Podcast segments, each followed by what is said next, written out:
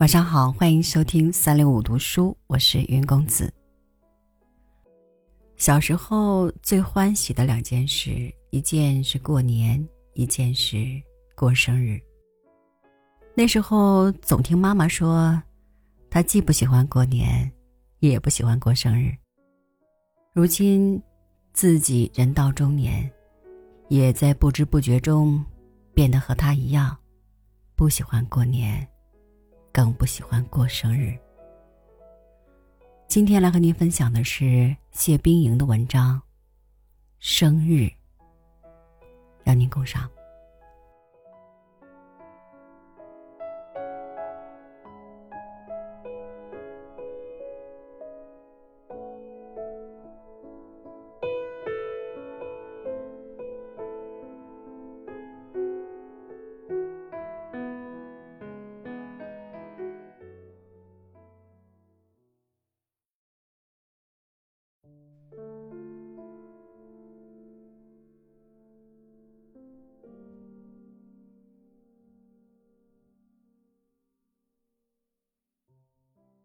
也许是因为自己太渺小、太平凡的缘故吧。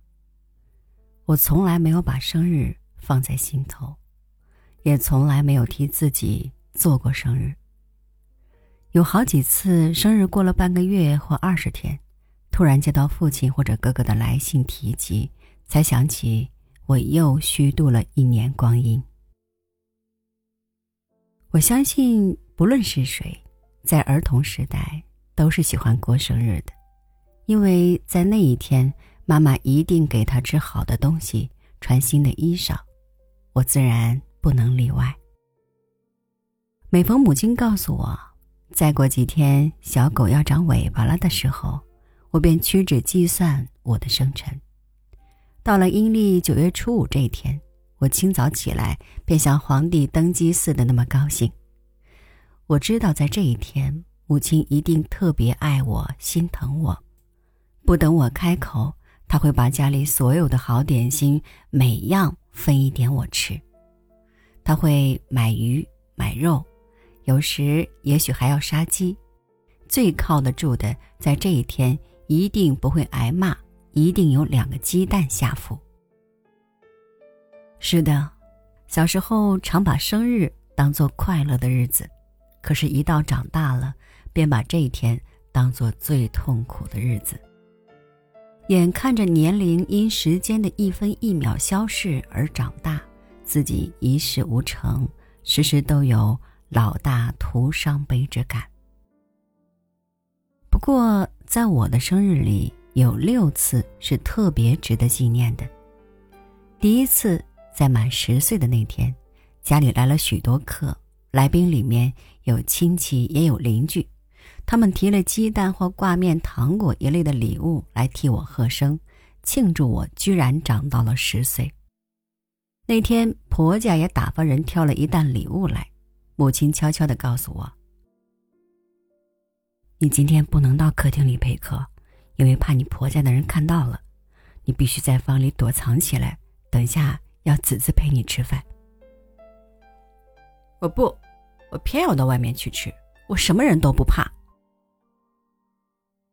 我很坚决的回答母亲，等他走开，又自言自语的说：“哼，太不自由了，连生日也要受到婆家的限制，我非要反对这包办婚姻不可。”结果呢，还是我胜利了。母亲害怕我大哭大闹，只好允许我和客人坐在一起吃饭，但心里还是很不高兴。第二次。满二十岁的那年，正是我北伐归来被母亲关起来的时候。生日那天，大清早便听见母亲在隔壁房间里大声骂道：“古人说，男子二十而冠，女子十六而基。你今年二十岁了，不但没有出嫁，还要提出来解除婚约，真是岂有此理！今天是他二十岁生辰。”你少骂几句，好好替他做个生日，好不好？是爸爸恳求妈妈的声音。哼，他的生日，也就是我的死日。记得生他的时候，我的生命几乎为他牺牲，好容易辛辛苦苦把他养大，送他读书，如今却革起父母的命来了，这还了得？我知道，他又会啰啰嗦嗦的闹一天。虽然他照常买了肉来为我做生，但彼此的心情都只有痛苦，毫无愉快的感觉了。第三次是由家庭监狱里逃出来，流亡在上海，过着生平未有过的穷困日子。一连饿了三天，连烧饼都买不起一个。恰好有一天赶上了生日，我忍受着饥饿和痛苦，用热泪或者墨写成了一篇散文《饥饿的生日》。这是用童话题材写的，有点像卖火柴的女儿。第四次也是在上海，亚子先生为我请了一桌朋友替我做生，吃了一顿最丰盛的晚餐。柳夫人把我当做她自己的孩子一般看待。还替我取了一个名字，叫无畏。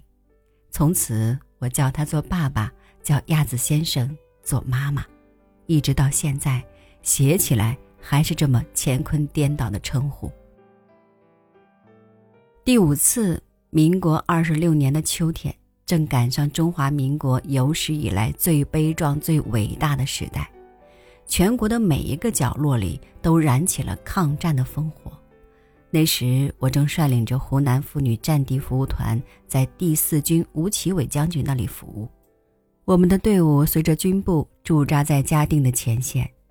因为恰遇着我那年满三十，所以无意中把生日泄露了出来。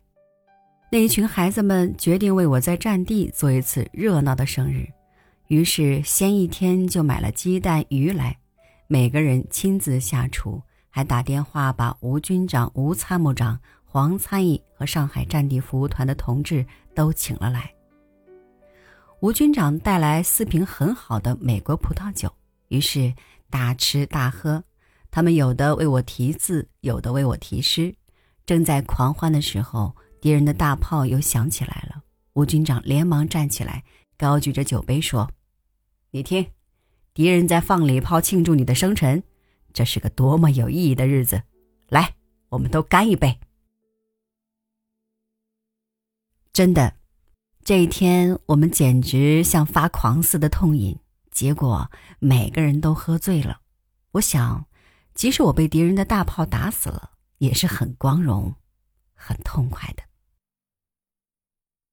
第六次，也就是昨天。真的做梦也没有想到，一个平凡的生日居然遇上了中华民国的生日，而且又是胜利后新生的第一个国庆，我是多么感到荣幸而骄傲啊！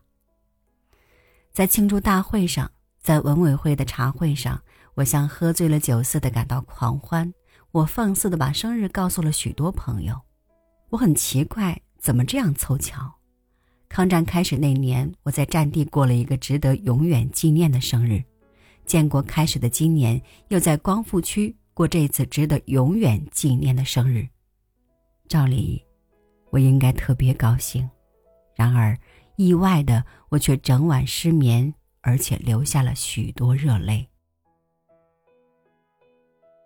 谈笑的时候，我是很快乐的，可是当我灭了灯。躺下来，静静的回忆着过去的一切的时候，我只有伤感，只有惭愧。年纪已到了四十的边缘，可是一无所成，白白的活了三十九个年头。我对不起九泉之下的父母，辜负了朋友们的厚望。我常常怨恨自己太低能，个性太强，不会应付环境。我从来没有做过一件痛快的事情，也从来没有过事业上，也从来没有在事业上有过半点丝毫的成就。算命的告诉我，到四十二岁那年，我将遭遇到一次大病，如果不死，还可以活到五十。我并不迷信，但我知道自己的身体，近十年来已经被敌人和生活的鞭子压迫得透不过气来。我知道，衰弱的身躯不久于人世，所以愿意有一分热，便发一分光，愿意跟在一般文化界先进和朋友们的后面，做点与社会有益的工作。